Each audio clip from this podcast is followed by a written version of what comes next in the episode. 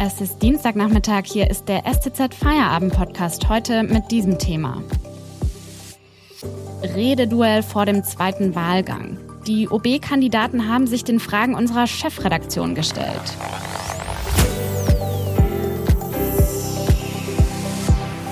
Am Mikrofon ist Sanna Spanhiel. Hallo.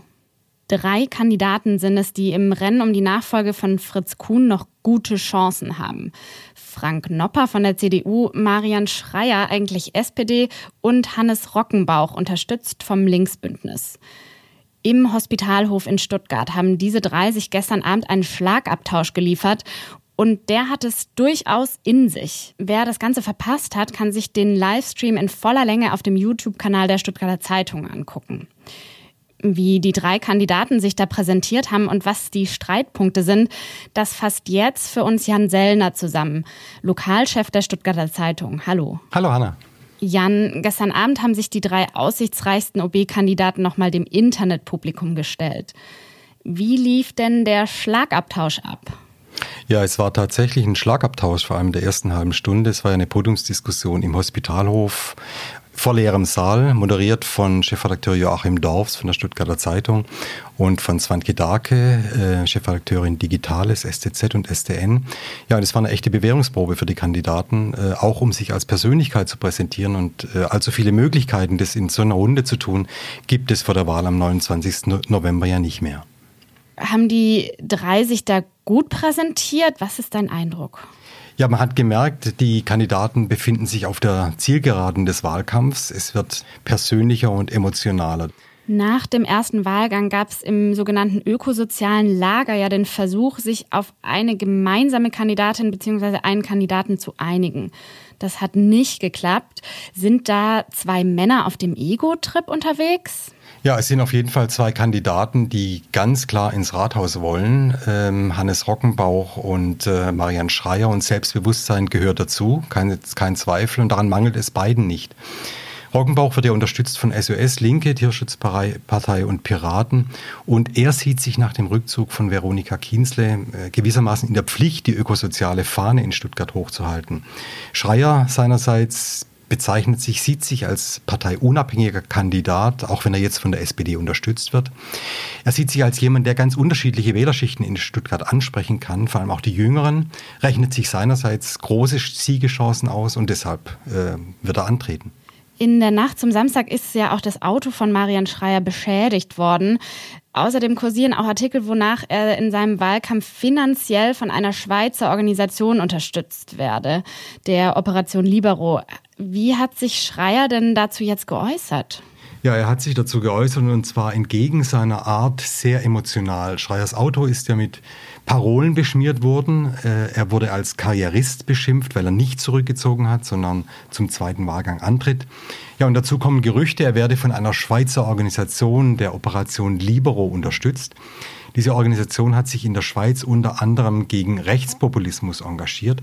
Herr Schreier bestreitet, dass er organisatorisch oder finanziell von dieser Organisation unterstützt wird. Und äh, Schreier reagiert darauf sehr auf, angefasst, sehr aufgewühlt. Er spricht von wilden Verschwörungstheorien, die seine Integrität beschädigen würden und macht dafür auch Unterstützer von Hannes Roggenbauch verantwortlich. Wie tritt er denn diesen Vorwürfen jetzt entgegen? Der Chef der Wahlkampfagentur, mit der er zusammenarbeitet, war auch schon für die Operation Libero tätig. Das ist laut Schreier aber die einzige Verbindung, die besteht. Und er sagt ganz klar, ich bezahle die Agentur und nicht umgekehrt. Und äh, führt aus, dass das Geld für seinen Wahlkampf aus Crowdfunding stamme und aus einem Eigenanteil. Und tatsächlich, wir haben darüber berichtet, äh, hält sich Schreier an die äh, Transparenzregeln des Parteiengesetzes. Er geht sogar teilweise darüber hinaus. Danke, Jan Sellner, bis hierher. Wir sprechen gleich noch darüber, welche Inhalte die Kandidaten eigentlich haben. Vorher machen wir kurz Werbung. Aktuelle Informationen zur OB-Wahl in Stuttgart bekommen Sie jederzeit auf stuttgarter-zeitung.de oder in unserer STZ News App. Mehr Hintergründe gibt es mit einem STZ Plus Abo. Das kostet 9,90 Euro im Monat und ist monatlich kündbar. In dem Text Die Schulen sind am Limit von Inge Jakobs erfahren Sie, wie die gestiegenen Corona-Infektionszahlen insbesondere den beruflichen Schulen in Stuttgart zu schaffen machen. Den Text finden Sie auch über die Podcast-Beschreibung. Außerdem, wenn Ihnen dieser Podcast gefällt, denken Sie bitte daran, ihn auf Spotify oder iTunes zu abonnieren. Unterstützen Sie Journalismus aus der Region für die Region. Dankeschön. Wir haben gerade schon über die Kandidaten gesprochen, die da gestern Abend auf dem Podium standen. Aber um welche Inhalte geht es denn jetzt eigentlich in der zweiten Wahlkampfphase? Was sind die wichtigsten Themen der drei? Ja, die Themen haben sich eigentlich nicht geändert. Mobilität, Wohnen, Klimaschutz und vielleicht neu äh, Kulturförderung in Corona-Zeiten. Das sind die Themen, um die es inhaltlich geht. Jetzt kommt aber auch dieses Thema Wahlkampffinanzierung und Glaubwürdigkeit dazu und das sorgt in der Schlussphase des Wahlkampfs sicherlich nochmal für Spannung. Konnte man denn so ein bisschen erkennen gestern Abend auf dem Podium, wo auch die inhaltlichen Streitpunkte der drei liegen, wo sie sich voneinander unterscheiden? Oder sind die sich da eigentlich in ihren Positionen, was diese Themen angeht, relativ nahe? Ja, es gibt schon Unterschiede, die sind auch während des gesamten Wahlkampfs deutlich geworden. Das betrifft die Mobilität. Äh, Frank Knopper setzt äh, sehr viel stärker auf das Auto, als es die beiden anderen Kandidaten tun. Die, äh, denen schwebt stärker ein, ein, Mobilitätskonzept vor, wo die öffentlichen und der Radverkehr eine größere Rolle spielen. Äh, beim Thema Bauen gibt es Unterschiede. Äh, Frank Knopper, der CDU-Kandidat, denkt da auch an die Außenbezirke, an die Arrondierung der Außenbezirke, wie er es nennt.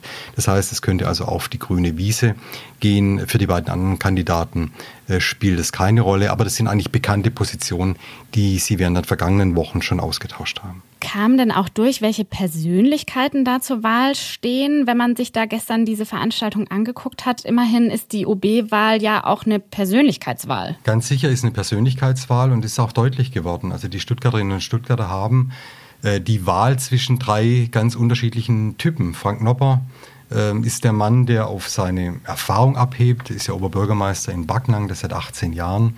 Hannes Roggenbauch, äh, SOS, der Mann der großen ökosozialen Visionen in Stuttgart. Und Marian Schreier, der Junge, wie er sich auch selber bezeichnet, der rhetorisch stark ist und für einen jungen Politiker eigentlich schon ganz schön ausgebufft agiert. Meinem Eindruck nach entwickelt sich der Wahlkampf aber auch immer stärker zu einer Art äh, Generationenfrage. Nopper könnte der Vater von Schreier sein, aber nur dem Alter nach und äh, Roggenbauch seinerseits mit 40 im besten Schwabenalter. Also es spielt schon auch eine Rolle, welche Perspektive habe ich für, für Stuttgart und äh, auch da treten unterschiedliche Persönlichkeiten hervor. Am 29. November wird dann zum zweiten Mal gewählt. Dieses Mal reicht dann ja eine einfache Stimmenmehrheit für einen der drei Kandidaten.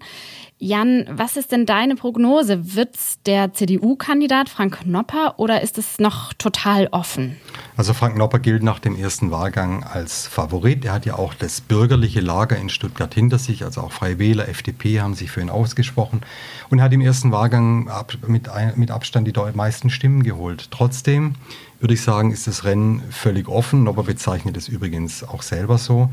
Und ich denke, es wird jetzt in den letzten Tagen darauf ankommen, wer von den Kandidaten welche Dynamik entfalten kann, äh, für sich aufmerksam machen kann äh, und ob es gelingt, auch noch Nichtwähler zu organisieren oder zu mobilisieren. Denn die Wahlbeteiligung war mit knapp 50 Prozent im ersten Wahlgang äh, nicht schlecht für OB-Wahlen, aber sicherlich noch steigerbar. Vielen Dank an Jan Sellner, Leiter des Lokalressorts der Stuttgarter Zeitung. Den Livestream des gestrigen Abends können Sie auf dem Kanal der Stuttgarter Zeitung bei YouTube nochmal nachgucken in voller Länge. Und den Podcast hören Sie morgen wieder, wenn Sie mögen. Ihnen jetzt einen schönen Feierabend. Tschüss und machen Sie es gut.